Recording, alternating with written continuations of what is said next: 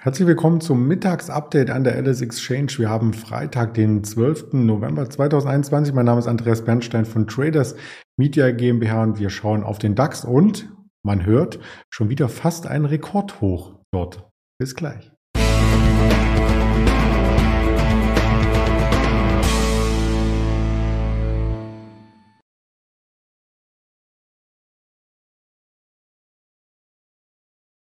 Die Präsentation ist entsprechend äh, vorbereitet. DAX am Rekordhoch. Die Deutsche Telekom begeistert heute und ist natürlich auch für einige Punkte im Index hier verantwortlich. Wir wollen über Luxus sprechen und über Essenslieferungen, die für manche ja auch Luxus darstellen. Die Branche ist in hellem Aufruhr und das Ganze möchte ich mit dem Händler Mischa zusammen ergründen, den ich recht herzlich willkommen heiße. Hallo Mischa.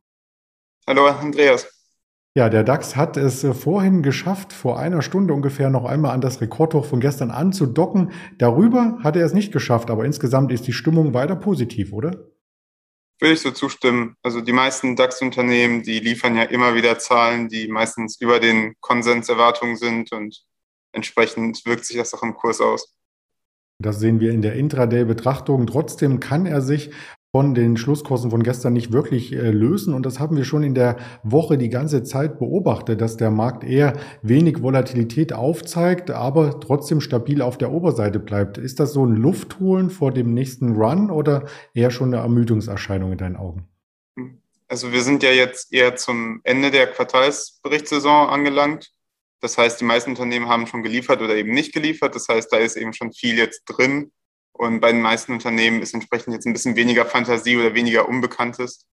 Dahingehend auch weniger Volatilität. Und ich denke mal, wenn sich nichts von Zentralbankseite oder ähnlicher Seite ändert, dass das auch ungefähr ein Niveau ist, wo der DAX bleiben wird, plus minus 100, 200 Punkte.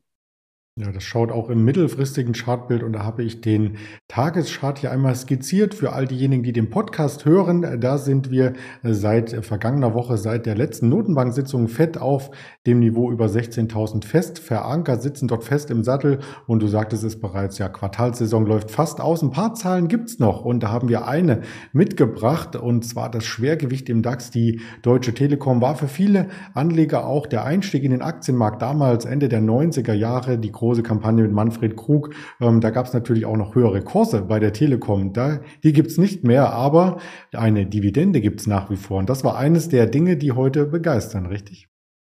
Genau, also an sich eine, da gab es schon gestern eine Meldung zur Dividende, heute nochmal bestätigt worden und an sich auch ein ziemlich starker Cashflow, was man nicht unbedingt erwartet hätte. Man merkt ja der Telekom immer an, dass sie relativ hohe Schulden hat und angesichts der niedrigen Zinsen sollte sie versuchen, diese Schulden auch abzubauen, kann sie jetzt über diesen stärkeren Cashflow machen. Es gab ja jetzt vor ein, zwei Monaten den Deal mit der Softbank, die Aktien der Telekom gekauft hat, für 20 Euro. Das heißt, die Softbank rechnet sich ja auch noch ein gewisses Wachstum aus der Aktie und entsprechend reagierten die Anleger positiv darauf.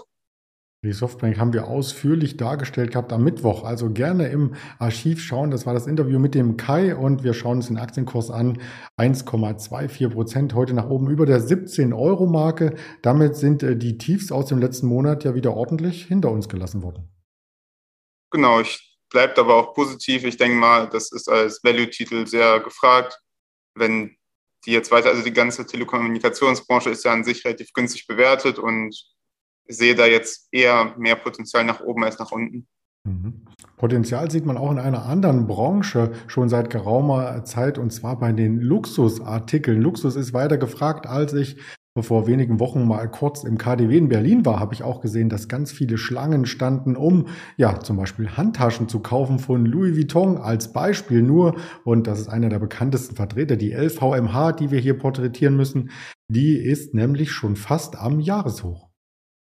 Genau, die ist ja quasi ab Corona, wo die im Tief ja und sogar unter 300 war, schnurstracks nach oben gelaufen. Gab jetzt diesen kleineren Dämpfer vor einigen Monaten, wie man im Chartbild sieht, weil die Sorgen um China und die ein bisschen schlechter wachsende Wirtschaft doch auch den Luxusbereich getrübt haben. Aber das scheint sich jetzt wieder gelegt zu haben, liegt unter anderem daran, dass Richemont heute, das ist ein Schweizer Konzern, zu dem unter anderem Cartier gehört, haben heute sehr gute Zahlen vorgelegt, sehr gutes Wachstum, sehr solide Marge, vor allem im Schmuck- und Accessoirebereich. Und dahingehend haben auch die anderen Luxusmarken wie zum Beispiel LVMH oder Hermes positiv darauf reagiert und sind einige Prozente fester. Das sehen wir auch im Hintergrund, die Richmond-Aktie über 8%. Also das ist Jahreshoch und das kann sich wirklich sehen lassen. Ja, Luxus ist es auch für einige und da kommen wir zurück zum DAX, sich Essen zu bestellen und nicht selber zuzubereiten. Delivery Hero ist da der Kandidat im DAX, der nun auch wieder in Deutschland aktiv wird und der ein sehr hohes internationales Netz aufgebaut hat, möchte jetzt expandieren, auch in Deutschland selbst wieder, wo er seit einigen Jahren nicht ist. Wie waren denn da die Zahlen und Aussichten? An sich hat Delivery Hero ja heute keine neuen Zahlen gebracht, aber äh, die Aktie hat ja jetzt, wie man im Chartbild sieht, leicht korrigiert. Äh, von einem höheren Niveau ist aber immer noch vergleichsweise teuer, wie aber auch der gesamte Markt bewertet. Also da ist ja auch viel Private Equity im Spiel. Und wo Private Equity im Spiel ist, ist natürlich auch zum einen erhöhtes Risiko, aber meistens auch dann äh, große Chancen. Und äh, zum Beispiel Warburg hat die Delivery Hero hochgestuft auf Outperform, 170 Euro habe ich als Kursziel gelesen, 130. Also auf jeden Fall äh, im zweistelligen Prozentbereich, äh, die man der Delivery Hero noch zusteht.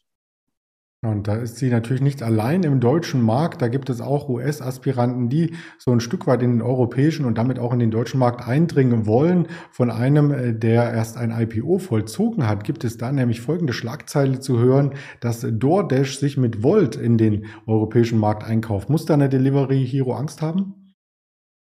Angst vielleicht noch nicht, aber auf jeden Fall Respekt. DoorDash ist ja ein riesiger Player in den USA. Wie du gesagt hast, vor kurzem erst selber an die Börse gegangen und ähm, während der amerikanische Markt, einfach nur weil er größer ist, relativ viele Player hat, die vielleicht auch ein bisschen, sag mal, regionnahe sind, ist es in äh, Deutschland doch relativ konsolidiert, schon jetzt. Also aber für eine lange Zeit so gewesen. Wir hatten eigentlich Just Eat als Just Eat Takeaway, die hier als Lieferando agieren, als großen Marktführer. Jetzt hat sich ja Delivery Hero zurückgetraut und es gibt auch immer wieder Konkurrenz, zum Beispiel eben Volt. Volt kommt ursprünglich aus Finnland ist äh, in über 20 europäischen Ländern aktiv, unter anderem eben in Deutschland.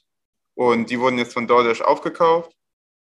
Äh, Im Gegenzug dafür ähm, hat Volt Aktien, Aktienbeteiligung bekommen an DoorDash unter anderem.